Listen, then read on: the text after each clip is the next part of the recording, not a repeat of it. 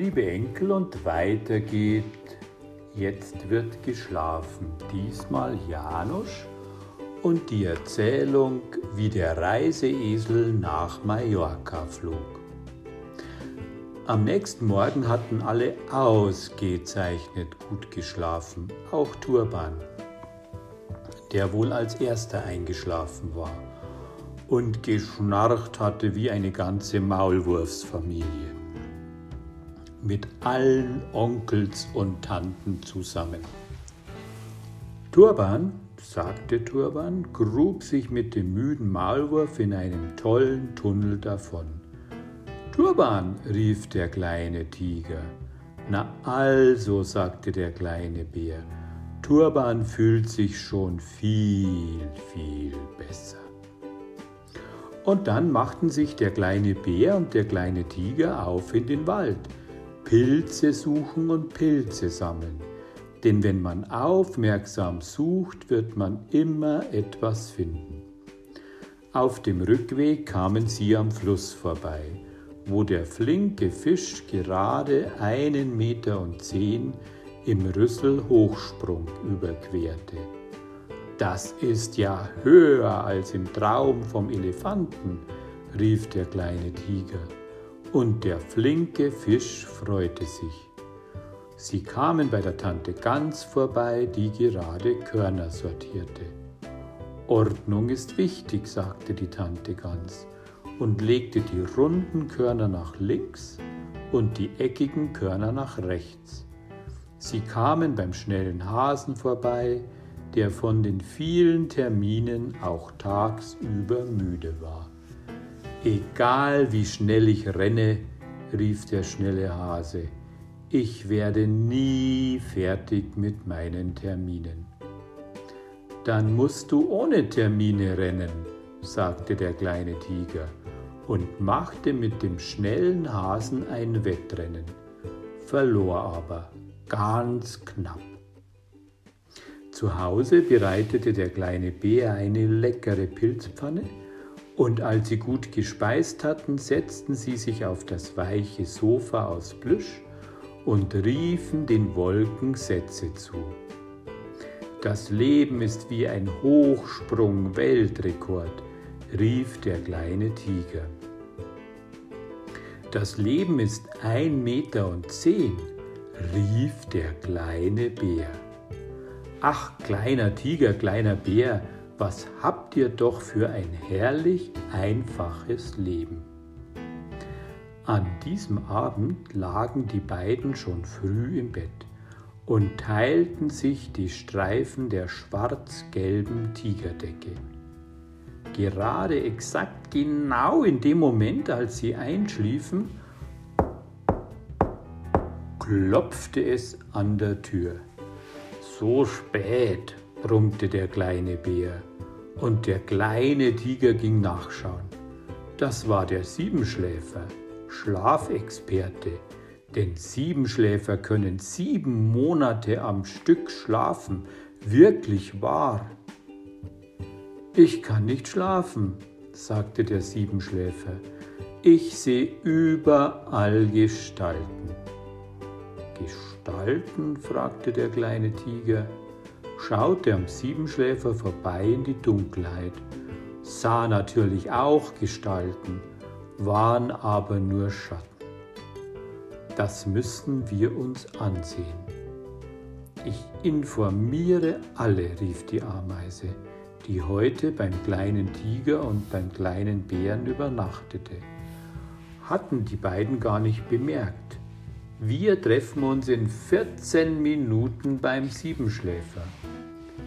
Da 14 Minuten nicht viel Zeit sind und die Ameise zwar schnell, aber sehr, sehr, sehr, sehr klein ist und lange braucht, um alle zu informieren, half ihr die Propellerbrieftaube, nahm die Ameise auf ihrem Rücken mit. Was war die Ameise stolz? Und alle kamen in die Höhle vom Siebenschläfer. Der müde Maulwurf hatte sie ein bisschen größer gebuddelt. der schnelle Hase, der nicht schlafen konnte, weil er an seinen vielen Terminen denken musste, die Tante Gans, die nicht schlafen konnte, weil sie am Tag so viel geschnattert hatte, der flinke Fisch, der nicht schlafen konnte, weil er sich so einsam fühlte, der Fuchs, die Nachtigall, der Specht und die Ameise. Nur der riesengraue Elefant und der Reiseesel Mallorca waren nicht da. Die Höhle vom Siebenschläfer war zu eng für die beiden. Ich bin nicht müde, sagte der Siebenschläfer, weil ich tagsüber schlafe und nachts wach bin. Und was ist mit den Gestalten? fragte der kleine Tiger. War geschummelt, sagte der Siebenschläfer, damit ihr mich besuchen kommt damit ich euch die Nacht zeigen kann. Die Nacht ist mindestens genauso schön wie der Tag, sang die Nachtigall, und der Specht hämmerte im Takt. Also machte sich der Siebenschläfer mit der Nachtigall, dem kleinen Tiger und allen anderen auf zu einer Nachtwanderung. Ohne Licht, ganz im Dunkeln total spannend. Sie liefen am Fluss vorbei, der nachts viel ruhiger floss, ganz langsam. Sie liefen am Haus vom kleinen Tiger und kleinen Bären vorbei, das aussah, ob es schlafen würde, ganz friedlich. Sie liefen durch den Wald und lauschten den Blättern beim Rauschen, ganz leise. Wie schön, sagte der kleine Tiger, alles ist so still. Nachts schlafen sogar die Bäume, sagte die Tante Gans, die sich die Tigerdecke vom kleinen Tiger übergeworfen hatte. Nachts könnte ich die Gans besser finden, überlegte der Fuchs. Ist ja weniger los. O Fuchs, dein ganzes Leben lang suchst du nach der Gans. Manchmal sieht man den Wald vor lauter Bäumen oder die Gans vor lauter Freunden nicht. So ist das eben. Als sie wieder in der Höhle vom Siebenschläfer ankamen, waren sie furchtbar müde. Hat noch jemand eine Geschichte, gähnte der müde Maulwurf. Ich, rief die Ameise, die heute alle verstanden weil es so still war oder die Ameise so mutig war. Wollt ihr sie hören? Aber ja, gähnte der müde Maulwurf. Aber ja, aber ja, sagten alle anderen. Na dann, rief die Ameise. Vor einiger Zeit habe ich den Reiseesel Mallorca getroffen. Der Reiseesel saß traurig herum anstatt auf Wanderschaft zu gehen? Zuerst habe ich ihn ein bisschen hinter dem Ohr gekitzelt, hat aber nicht geklappt. Dann habe ich ihm, was ist mit dir, in sein Ohr geflüstert. Der Reiseesel wusste gar nicht, wer da gesprochen hatte, klar.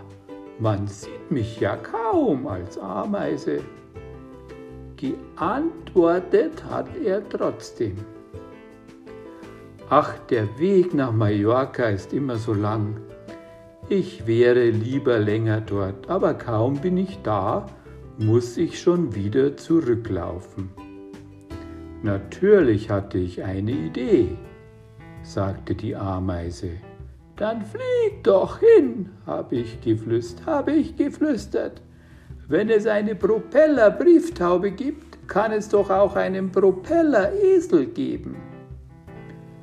Das hat den Reiseesel nicht mehr losgelassen, klar.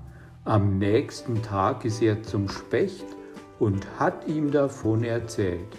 Und der Specht hat dem Reiseesel seine Langflugflügel geschenkt. Zum Gleiten hatte der Specht gesagt, ich schwinge sowieso lieber den Hammer. Dann ist der Reiseesel zur Gans und hat von ihr Federn aus ihrem weichen Federkisten bekommen. Als Unterstützung in der Luft, hat die Gans gesagt. Und dann, das klingt jetzt komisch, War aber wirklich so, ist er zum Elefanten und hat sich vom Elefanten seinen Ersatzrüssel geholt, den zum Aufschnallen. Als Propellerantrieb hat der Elefant gesagt, mir reicht ja ein Rüssel. Hat er von mir auch was gekriegt? fragte der schnelle Hase. Klar, antwortete die Ameise. Deine alten Rennschuhe, zwei Paar für den Anlauf. Na dann mal los, habe ich dem Reiseesel ins Ohr geflüstert. Schnell laufen, Propeller anwerfen, Flügel nach oben stellen, damit der Wind darunter kommt und abheben, abheben. Und so hat er es dann auch gemacht. Ich saß auf seinem Hals und hab mich an seiner Mähne festgehalten. Ich fliege, ich fliege, hat der Reiseesel gerufen. Aber wo geht es jetzt nach Mallorca? Er kannte zwar den Fußweg, die Strecke durch den Himmel kannte er aber nicht. Immer nach Süden, habe ich gerufen, der Sonne hinterher. Dann war es Mittag, sagte der kleine Bär, denn mittags ist die Sonne im Süden. Klar, rief die Ameise, wir sind mit dem Elefantenpropeller nach Mallorca geflogen. In zwei Stunden und zehn, das muss man sich mal vorstellen. Ich habe den Reiseesel ein wenig gelenkt, habe ihn mal nach rechts und mal nach links ins Ohr gezwickt, damit er auf der Route bleibt. Schließlich sind wir gelandet, butterweich. Die Gänsefedern haben uns abgefedert. Auf Mallorca haben wir uns unter eine aufblasbare Palme gelegt und uns die Sonne auf die Bäuche scheinen lassen. Als nächstes brauchst du Geschenke, habe ich ihm ins Ohr geflüstert. Geschenke, aber warum denn Geschenke? hat der Reiseesel gefragt weil man mit seinen Freunden zu Hause immer Geschenke mitbringt. Dann ist der Reiseesel auf Wanderung gegangen. Ich habe ihn wieder ein bisschen gelenkt, klar. Ihm ist aber gar nicht aufgefallen. Tagsüber haben wir uns den Wind um die Nasen streichen lassen und abends hat der Reiseesel auf der Suche nach einem Schlafplatz an fremde Türen geklopft. Bei einem Tiger und einem Bären? fragte der kleine Tiger. Klar, rief die Ameise. Und bei einem Maulwurf, einem Specht und einem Fuchs auch. Sie kannten zwar alle den Reiseesel nicht wie ihr, aber sie haben ihn hereingelassen und hatten einen tollen Abend. Weil der Reiseesel tolle Reisegeschichten erzählen kann, gähnte der müde Maulwurf weil der Reiseesel schon viel erlebt hat, klar. Und wenn er mal keine Geschichte parat hatte, habe ich ihm eine ins Ohr geflüstert. Bevor er am nächsten Morgen seinen Wanderrucksack gepackt hat, hat er seinen Gastgebern immer ein Geschenk überreicht. Mal einen Rüssel mit Aufsatz, mal ein paar Langflugflügel, mal Gänsefedern, was haben die sich gefreut. Und auch er hat Geschenke bekommen. Klar, die ganze Insel hat er durchwandert und viele neue Freunde kennengelernt. An einem Sonntag, das weiß ich noch ganz genau, weil die Sonne schien, war es dann soweit. Der Reiseesel musste zurückkehren. Als er sich aber bereit machen wollte für den Flug, ist es ihm aufgefallen. Alles verschenkt, sagte der Siebenschläfer. Klar, sagte die Ameise. Ja, und wie komme ich jetzt nach Hause? hat sich der Reiseesel gefragt. Zum Glück saß ich an seinem Ohr. Schau dir doch mal die Geschenke an, die du bekommen hast, flüsterte ich. Der Reiseesel leerte also seinen Rucksack aus und musste lange hingucken, bis er wusste, wie. Na gut, ich hab's ihm auch geflüstert. Mit dem Hammer vom Mallorca-Specht hat er ein paar Bäume gefällt. Natürlich nur die morschen, klar. Mit den festen Haaren vom Inselfuchs hat er die Baumstämme zusammengebunden und mit den Schaufelaufsätzen von Malle Maulwurf ist er dann über das Meer nach Hause gerudert, wobei ich ja glaube, dass die Fische ihn heimlich getragen haben. Hat er aber nicht gemerkt. Und wisst ihr, was er auch nicht gemerkt hat? Niemand antwortete. Alle schliefen, schliefen tief und fest und träumten von einer großen Reise mit Abenteuer und neuen Freunden, sogar der Siebenschläfer dass er die ganze Zeit über einen dicken Freund dabei hatte. Einen, der auf ihn aufgepasst hat, flüsterte die Ameise stolz.